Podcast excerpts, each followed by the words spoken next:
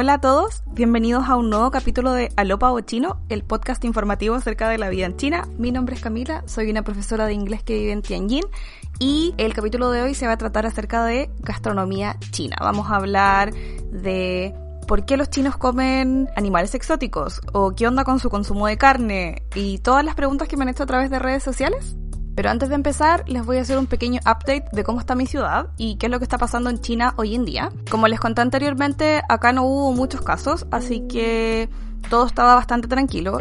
Sin embargo, en el último tiempo llegaron muchos casos importados. Llegamos a 19 casos y en Beijing habían como 100. Así que China decidió cerrar las fronteras eh, desde el 28, desde hoy de hecho, donde los extranjeros, aunque tengan permiso de residencia en China, no van a poder entrar. Así que la verdad es, es bastante extremo, pero también lo entiendo. Mi ciudad estuvo varios días con cero contagios hasta que empezaron a retornar todos los expats y se llenaron no solo de casos importados, sino también de gente que está con cuarentena obligatoria. Mi colega fue llevado a un hotel a hacer cuarentena porque en su vuelo había alguien con coronavirus, así que la verdad son hartos recursos que podrían estar usando en algo mejor. Y si bien es una medida bien extrema, creo que es una forma de proteger los números positivos del país porque como les decía, habían cero casos acá, estábamos todos muy normales, ya casi listos para estar mucho más tranquilos. Lo que sí, pese a que igual tenemos que usar mascarilla en la calle y en lugares públicos, eh, ya se pueden hacer muchas más cosas. Está todo el comercio abierto, incluso los negocios más chicos o los restaurantes más locales están abiertos. Ya se puede comer sentado con otras personas en la misma mesa, lo cual es muy bacán porque puedo volver a salir con mis amigos a disfrutar un poco estos días. Como yo no estoy trabajando porque mi empresa decidió que nosotros no íbamos a hacer clases online durante este tiempo, he aprovechado estos días de poder salir con mis amigos, de disfrutar la primavera. Está todo muy florido ya, así que es bien bonito de ver. Así que eso, se siente un poco la normalidad de vuelta. Sin embargo, no sabemos cuándo vamos a volver. Hoy día hablé con mi jefa. Dice que si tenemos suerte, vamos a volver a final de abril.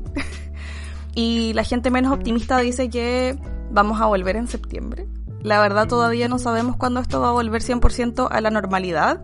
Mucha gente ya está yendo a trabajar, pero son trabajos de oficina. Como yo trabajo en educación, y trabajo con niños muy muy pequeños, creo que es muy complejo que nosotros volvamos inmediatamente, así que a ser paciente, eh, entiendo mucho a todos en su cuarentena que están muy desesperados. También he estado leyendo lo que pasó con la dirección del trabajo y lo que están haciendo algunas empresas con sus trabajadores. Es parecido a lo que pasó acá, pero acá el gobierno sí obligó a las empresas a pagar al menos un mínimo eh, dependiendo de la ciudad donde vives, porque muchas empresas también querían hacer lo de que tomaras tus vacaciones o tomar un permiso no pagado, así que espero que las cosas se puedan arreglar, espero que puedan encontrar algo que los ayude a sobrellevar la cuarentena, no es fácil, y también espero que sigan todas las indicaciones. Sé que es una lata estar cambiándose de ropa, bañándose, lavándose las manos, desinfectando todo. Pero créanme que es la única forma en la que van a poder aplanar la curva y al final siento que al menos a mí me hacía sentir mucho más segura saber que yo estaba desinfectando mis propias cosas.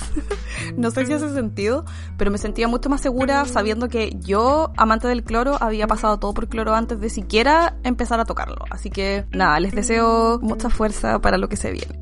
Con este update finalizado vamos a empezar a hablar del tema que nos convoca hoy, que es la gastronomía china.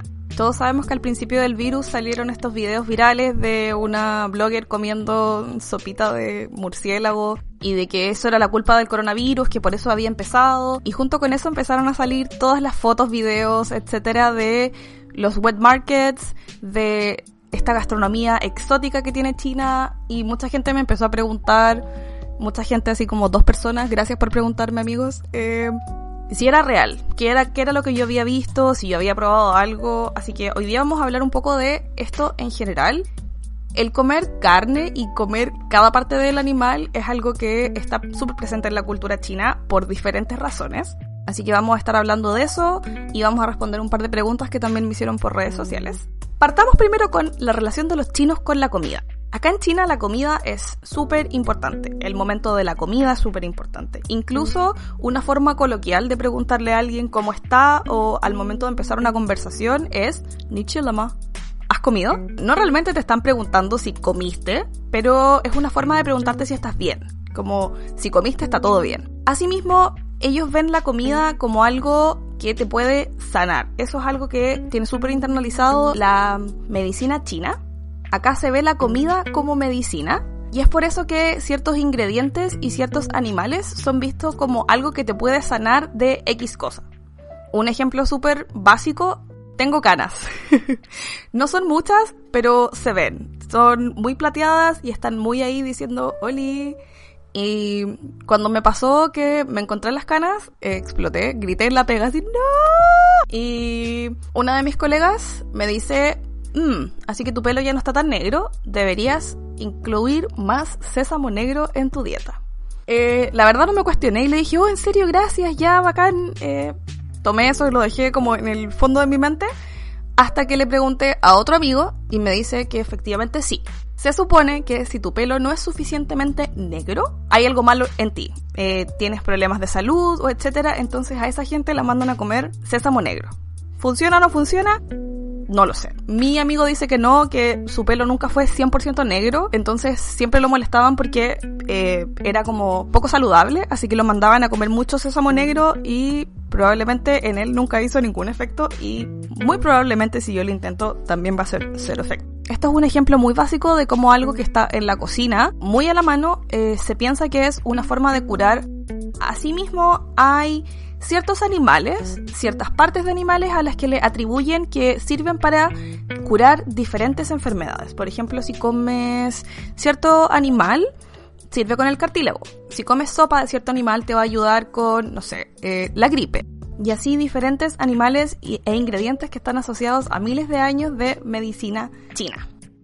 Estos animales, vivos o muertos, eh, se venden en lugares muy específicos. No es como que vayas a ir al supermercado y vayas a encontrar, no sé, serpiente. Pero sí hay lugares que se especializan en vender esto y muchos de estos lugares no tienen permiso para hacer eso. Si nos remontamos a lo que pasó en Wuhan, eh, se dice que todo partió en el wet market.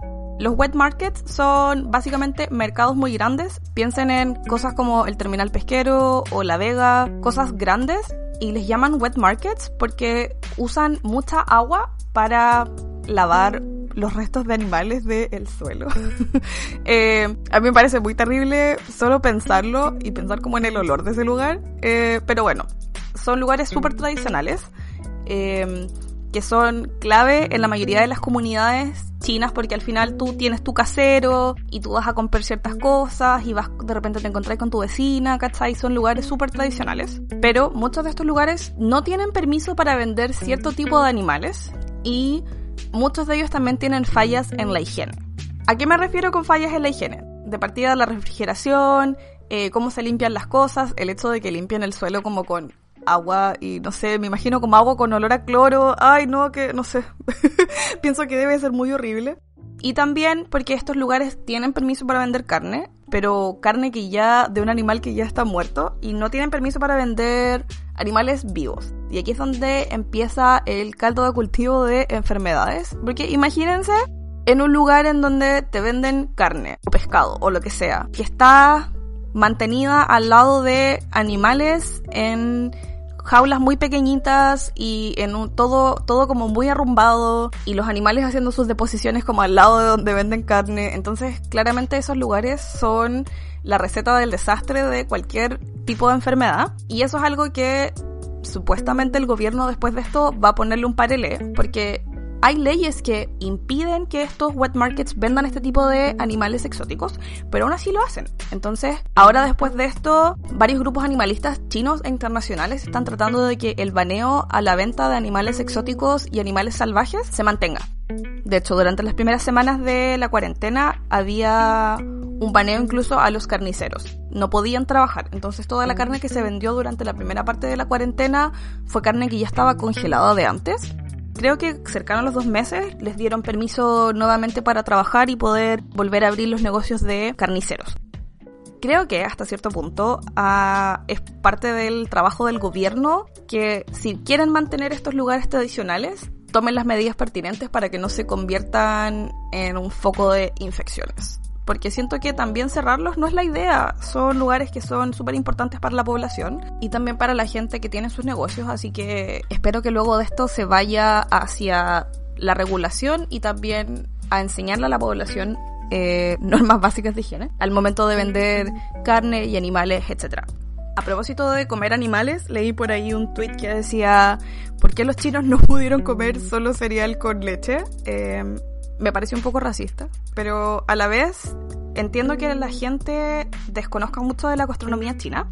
Acá hubo periodos de mucha necesidad, en donde claramente no iban a permitirse desperdiciar absolutamente nada eh, de comida, y a la vez están las creencias de que ciertos animales poseen ciertas cualidades por ejemplo, si comes ojos de pescado, te van a ayudar si eres corto de vista. Si te comes el corazón de un animal que es, no sé, eh, valiente o como quieran decirle, se cree que vas a absorber esta característica y así con muchos animales que se comen. Y varios de ellos también se comen porque supuestamente ayudan a la, virilidad del hombre. Eh, esa es la razón por la cual comen muchos animales de diferente tipo. Obviamente esto es algo que el gobierno tiene súper claro y por eso ciertos animales que se comen tienen que ser exclusivamente de criadero. Esto es cierto para celebraciones como el festival de el lichi y la carne de perro en Huilín.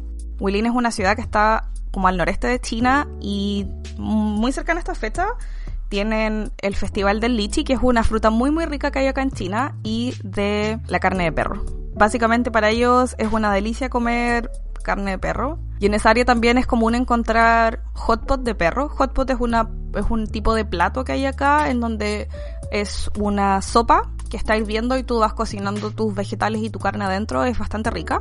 Hace no mucho pillaron a un tipo robando perritos mascota en una localidad de China porque el caballero tenía un restaurante y justo el restaurante como de al frente estaba promocionando hot pot de perro y él también quería, pero comprar carne en los criaderos es caro, entonces decidió que iba a tomar este desafío en sus manos y empezó a robar perritos. Eso está penado por la ley acá y hay muchos grupos animalistas que están tratando de que este festival se acabe. Y no solo es porque hoy en día vemos los perros como compañía más que como un animal comestible, sino también porque estos criaderos suelen ser muy crueles. De hecho, los venden vivos la mayoría de las veces y la gente puede elegir como el perrito que se quiere comer. Entonces siento que todo, todo alrededor de este festival es muy horrible. La verdad, este festival empezó porque dentro del folclore chino también se cree que comer carne de perro es de buena suerte y es como para tu buena salud y también porque dicen que te puede ayudar a evitar enfermedades y también para ayudar al desempeño sexual de los hombres. La cantidad de perros que se matan al año en China para que la gente pueda comer preparaciones con perro es súper, súper grande. Y lo más terrible de todo es que todos los años siguen robando mascotas para este propósito. Lo encuentro súper tirado de las mechas. Y así como comen perro, también comen otros animales, como los más obvios, pato, pollo, cerdo, pero también comen otras cosas como, no sé, mono o pangolines o cosas así, que no siempre es porque se cree que te van a ayudar a algo o que van a curar alguna enfermedad, sino también porque tienen otro significado dentro de la cultura china y eso lo vamos a tocar en un ratito. Ahora, ¿por qué los chinos tienen esta obsesión con comer animales salvajes y por qué tienen la obsesión de elegirlos y comprarlos vivos. Es muy común en los restaurantes o en los supermercados, por ejemplo, eh, ver tanques con peces y con mariscos y tú puedes elegir cuál quieres comer. Puedes mirar y decir, yo quiero ese, ese que está ahí, que tiene carita de delicia, puedes elegirlo y ellos lo van a cocinar por ti. Me contaba un amigo que toda su familia es del campo, que ellos prefieren cazar palomas. Eh, que consideran que es mucho más sano que comer pollo de supermercado porque el pollo de supermercado está lleno de antibióticos y lleno de, de otras cosas o que los alimentan con comida que no es tan buena y eso y eso se va a traspasar a ti, entonces ellos prefieren cazar palomas. Cuando le conté que las palomas en Chile eran una plaga asquerosa, quedó un poco shock y me preguntó si en Chile comíamos tantos animales salvajes. La verdad, fuera de conocer gente que caza conejos, creo que no conozco a nadie que coma otro tipo de animales. Pero es así, ellos tienen la creencia de que va a ser mucho más sano, que va a ser una carne que está menos intervenida y a la vez que también va a tener buenas propiedades para ellos. Entonces por eso que prefieren animales salvajes y también porque les gusta elegir lo que se van a comer, porque al menos tienen la sensación de que están haciendo una elección respecto a lo que va a ir a su plato, ¿cachai? También comer animales salvajes y comer animales exóticos acá es visto como un lujo. No es común. Yo, dentro de lo que he visto acá alrededor mío, creo que lo que más raro he visto han sido dos cosas. Una vez mis amigos decidieron que era una excelente idea comer estos, eh, estas como pupas gigantes de, no sé qué tipo de gusano habrá sido, pero era, bueno, enorme y se veía muy horrible. Y decidieron que era una, pero fantástica idea comer. Y lo que me decían era que no tenía mal sabor, pero la textura era como chiclosa y como babosa. De hecho, cuando la, cuando mordieron estas pupas, como que sonó el ah, entonces yo ni siquiera comí y me dio asco. Otras cosas que he visto alrededor eh, en ese mismo restaurante una señora entró con una tortuguita en una bolsita y salió con una con un bol de sopa de tortuga. Yo estaba esperando para llevarme mi comida eh, y la vi entrar y después la vi salir y fue como em, eh, creo que me quiero ir y de hecho me fui muy al tiro porque me dio como mucho asco. Al lado de mi casa hay una tienda de cogote de pato. Es em, muy popular y hay muchas tiendas alrededor de la ciudad Así como las patitas de pollo acá también son súper populares. Y también una parte de la pierna de los cerdos, pero no sé cuál, porque tampoco es como que wow, qué conocimiento de carne que tengo. Pero esas cosas son como comida rápida acá. Sin embargo, los animales exóticos sí se venden en otras partes, no solo en mercados, sino también están dentro de la carta de algunos restaurantes e incluso los venden en estos mercados en donde puedes encontrar muchos tipos de comida. Por ejemplo, en Beijing hay una calle que se llama Wanfuying y venden mucha comida callejera. Hay unas papas como en espiral, hay unos espirales de gluten, venden unos waffles de Hong Kong que son una delicia, pero máxima. Venden tofu y también tienen brochetitas de escorpiones. Tú vas y ves muchas brochetas con los escorpiones a medio morir saltando y la verdad, yo nunca vi a nadie comprar. Más vi gente grabando y como en shock. Pero sí los animales exóticos y en general estos platos que son una locura son muy parte de la gastronomía china, ya sea por A, salud, B, porque al poder adquirir esta, estas carnes exóticas o estos animales salvajes pueden demostrar que tienen mayor poder económico y eso es algo que acá se da mucho el mostrar los billetes de diferentes formas y la gastronomía es uno de ellos también. Y finalmente porque lo primero que me pregunta la gente cuando yo les digo que vivo acá o cuando les hablo de China es, oye, ¿qué cosas raras hay comido? Muchos de los videos acerca de mercados de comida, cosas así, que son hechos por extranjeros, son todos enfocados en la comida exótica. Y eso es algo que pasa a ser parte de la gastronomía, pero también pasa a ser parte del turismo porque mucha gente viene acá solo a comer cosas extrañas, cosas que no podrían comer en su país, cosas que de plano son ilegales en otros lugares, lo vienen a hacer acá a China. Entonces, espero que con todo esto haya un control mayor, porque no solo es cruel, sino también porque es peligroso para toda la población. Ahora, algo que me ha dado mucha lata han sido los comentarios racistas acerca de por qué los chinos comen esto o por qué no comen algo más normal, etcétera, etcétera, o cuestionándose los hábitos alimenticios de una cultura que A no comprenden y B eh, simplemente se dejan llevar por lo que están viendo en redes sociales. Y me parece súper hipócrita por lo siguiente. La industria de la carne en China o fuera de China es tremendamente asquerosa no solo por la forma en la que mantienen a los animales, sino también por la forma en la que los asesinan y también por cómo los alejan de sus crías. Y en general la industria de la carne me parece una industria que no es para nada limpia.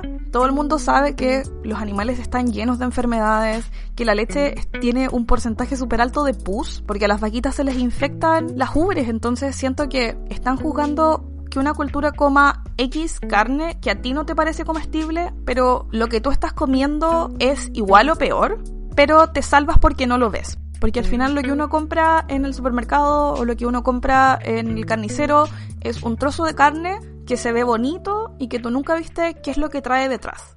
Espero que esto no suene como propaganda para que se hagan vegetarianos, pero la verdad si van a criticar el consumo de carne de una nación entera, que yo entiendo que muchas cosas les van a parecer raras, ni aunque comiese carne, comería cerebro o no comería ojo de pescado. Y aún así, muchas veces la presentación de las cosas a mí me fliquea. La otra vez estábamos en una cena eh, anual de mi empresa, donde estábamos cenando en un hotel muy pirulo, y la cena era 100% tradicional china.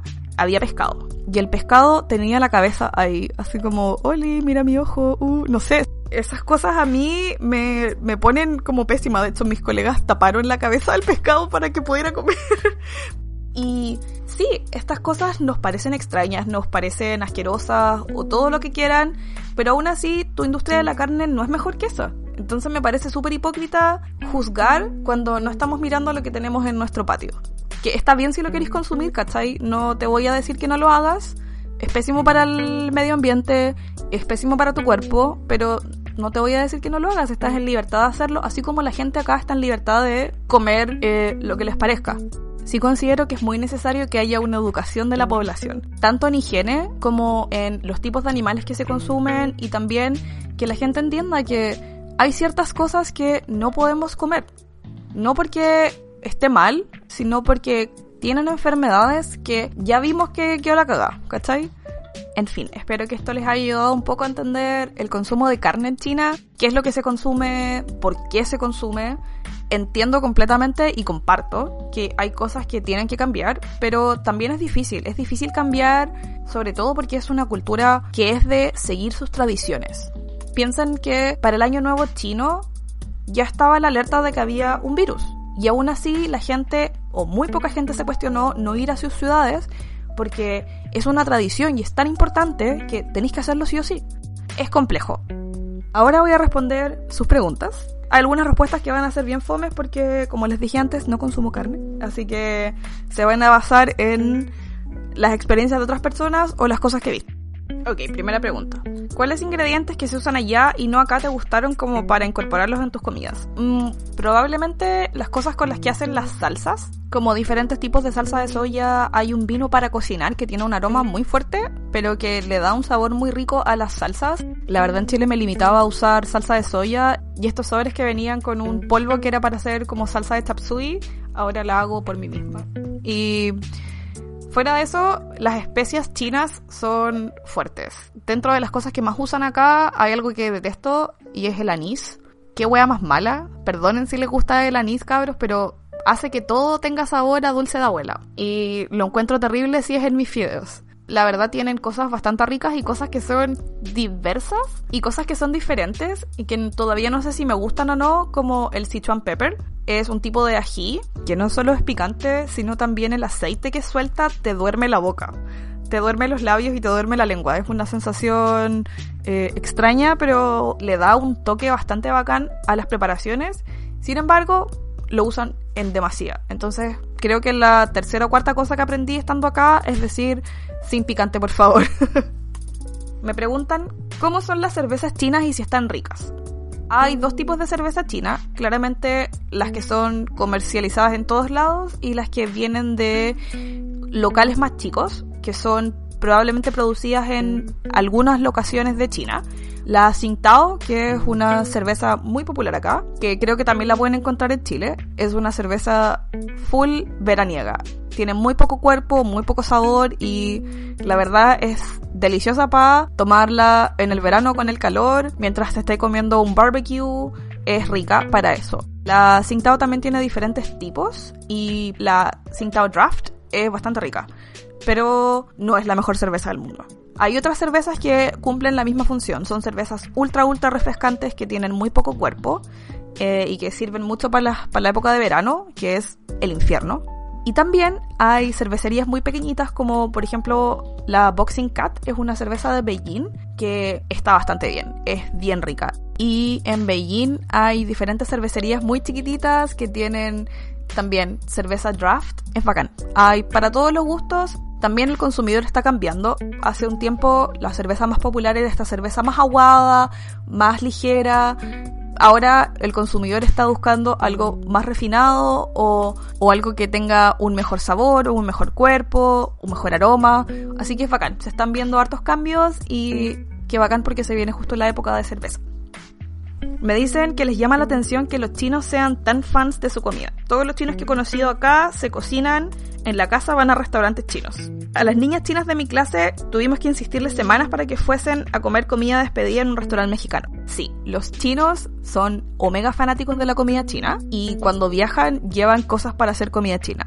En Instagram creo vi que una señora había llevado la mezcla para hacer la sopa del hot pot y la olla eléctrica que hay que usar para el hot pot se la había llevado de viaje, a ese nivel. Los chinos tienen una forma muy particular de hacer su gastronomía y tienen sabores que son muy únicos a la gastronomía china.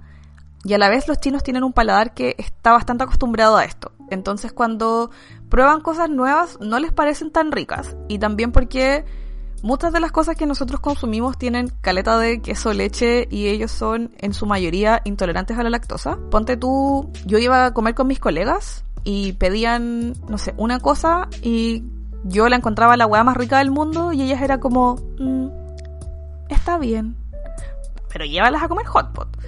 La verdad, muchos de los sabores que a nosotros nos parecen una delicia máxima, para ellos son ble. Es tanto que acá muchas marcas extranjeras se han tenido que adaptar al paladar chino y por eso hacen otro tipo de sabores que no hacen afuera de China y también han tenido que hacer las cosas menos dulces porque acá no son tanto de cosas dulces. Lo divertido es que incluso queriendo probar cosas nuevas le incluyen gastronomía china. Por ejemplo, acá muy cerca de mi casa hay un restaurante de comida occidental en donde hay tacos y se ve como un taco, pero el relleno es pollo hecho como los chinos lo hacen. Es como medio agridulce, es extraño, es un taco no taco. Me preguntan si tienen comida occidental, como acá tenemos comida china y todo lo que se te ocurra sobre street food, aka comida de carrito. Respecto a los restaurantes de comida occidental, efectivamente hay. Algunos son muy muy buenos y otros son cualquier cosa. Muchos de ellos se daban vuelta en los mismos platos, tener pizza, pasta, etc. Pero últimamente hemos estado encontrando más restaurantes que tienen cosas diferentes. Así que sí, efectivamente hay, pero tampoco son tan comunes. Y como les decía, muchos de ellos no son tan buenos.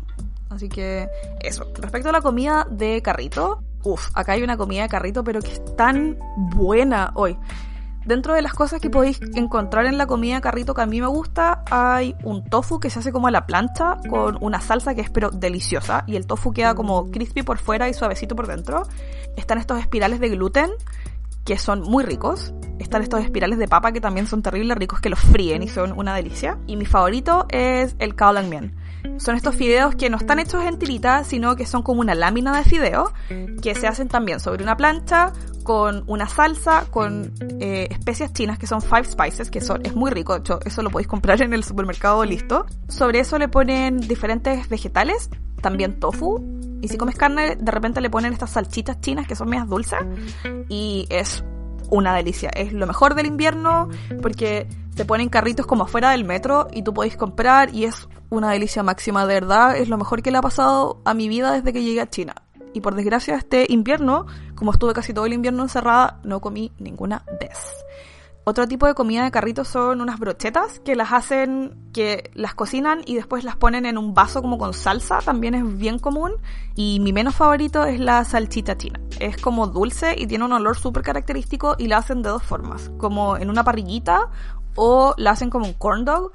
Y la cosa es que cuando la comen huele a salchicha china, así como mucho. Todo se pasa a ese olor y es, es muy malo, es desagradable. no sé, es el peor olor de salchicha del mundo. Me preguntaban también por qué comen animales curiosos y se comen muchos bichos.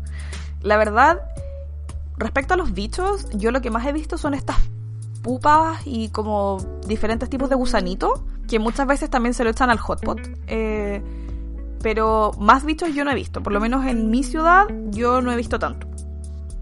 Me dicen, entiendo que en las zonas rurales se da lo de comer hueas raras. Oso, tiburón, también se comen, también se comen en las ciudades más grandes. No hay una campaña de amigo, no comáis esas hueas que te hacen mal. En la tele no dicen nada.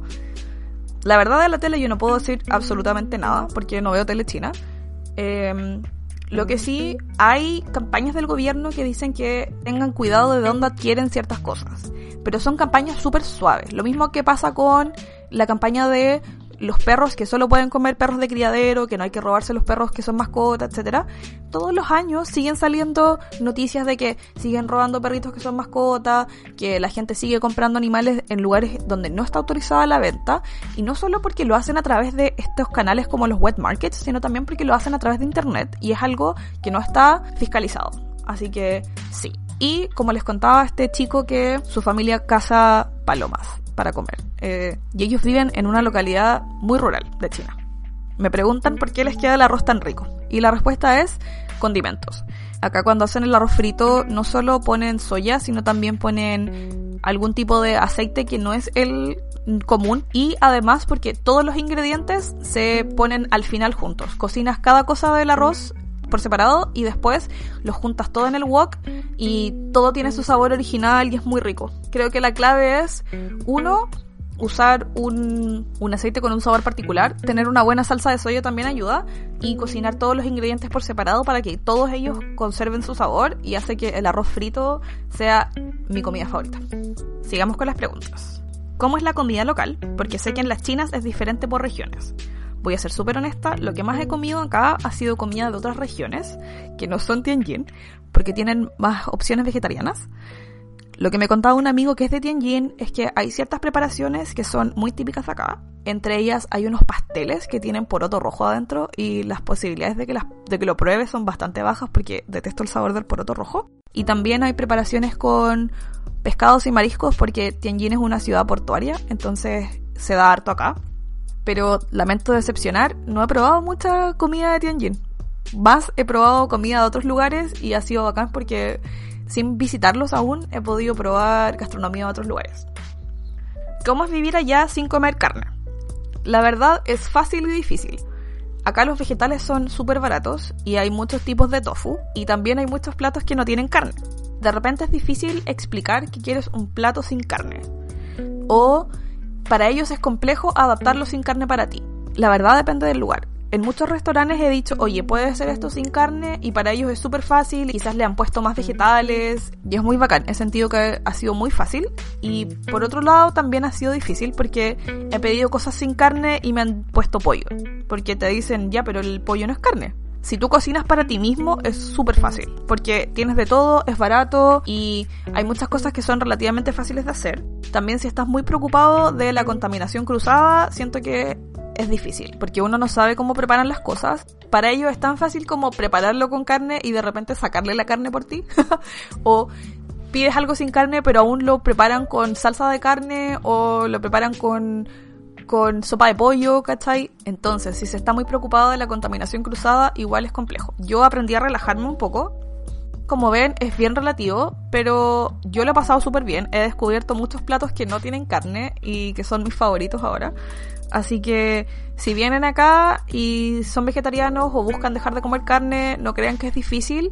Sí hay que aprender a decir ciertas cosas y de repente tienes que ser extra cuidadoso y en algunos lugares simplemente vas a tener menos opciones, pero la mayoría de las veces sí o sí vas a encontrar un arroz que no tiene carne, varios platos pequeños que no tienen carne y son unos vegetales con unas salsas bastante ricas, así que no se preocupen, no es tan difícil si son vegetarianos.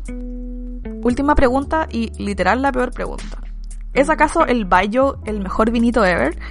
El Bayo es un licor hecho en China que es a base de granos. Es un licor súper fuerte y es súper tradicional acá.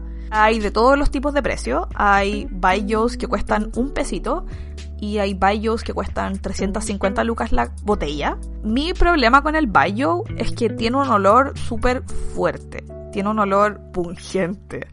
No sé cómo describirles el olor al, Bayo y creo que mi trauma con el Bayo es que la gran mayoría de las veces que he olido Bayo ha sido de viejos, todos curados en la calle y vómito de Bayo, que es bastante común porque es un licor que se bebe mucho y acá una de las normas sociales al beber es que van a beber hasta que se desmayan.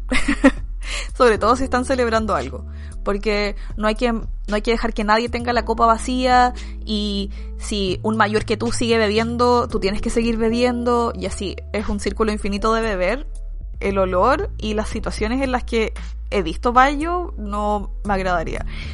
Si una amiga dice que tomar bayo con yogurt es una delicia, pero no lo sé. Cada vez que he estado a punto de pegarme un taco de bayo es como, no, el olor y después, no sé, no puedo. No puedo superar la barrera del olor del bayo, así que muy probablemente, como la gallina que soy, voy a demorarme aún más en probarlo. Bueno amigos, ese fue el capítulo de hoy. Fue muy muy entretenido para mí preguntarle a mis amigos, intercambiar ideas acerca de gastronomía y seguir aprendiendo acerca de esta cultura. Así que muchas gracias a las personas que sugirieron este tema y a todas las personas que me hicieron preguntas a través de redes sociales. Desde ahora el podcast no solo está disponible en iVoox, también lo pueden escuchar en Spotify y en Apple Podcast, así que tienen muchos lugares de donde escucharlo. Nuevamente muchas gracias por todas sus preguntas y toda la gente que me ha dado su feedback. Lo he pasado muy muy bien grabando este podcast, así que muchas gracias. Si tienen cualquier duda me las pueden hacer llegar a través de mis redes sociales. En Twitter soy arroba camivilches y en Instagram soy arroba. Nos vemos en el próximo capítulo. Bye.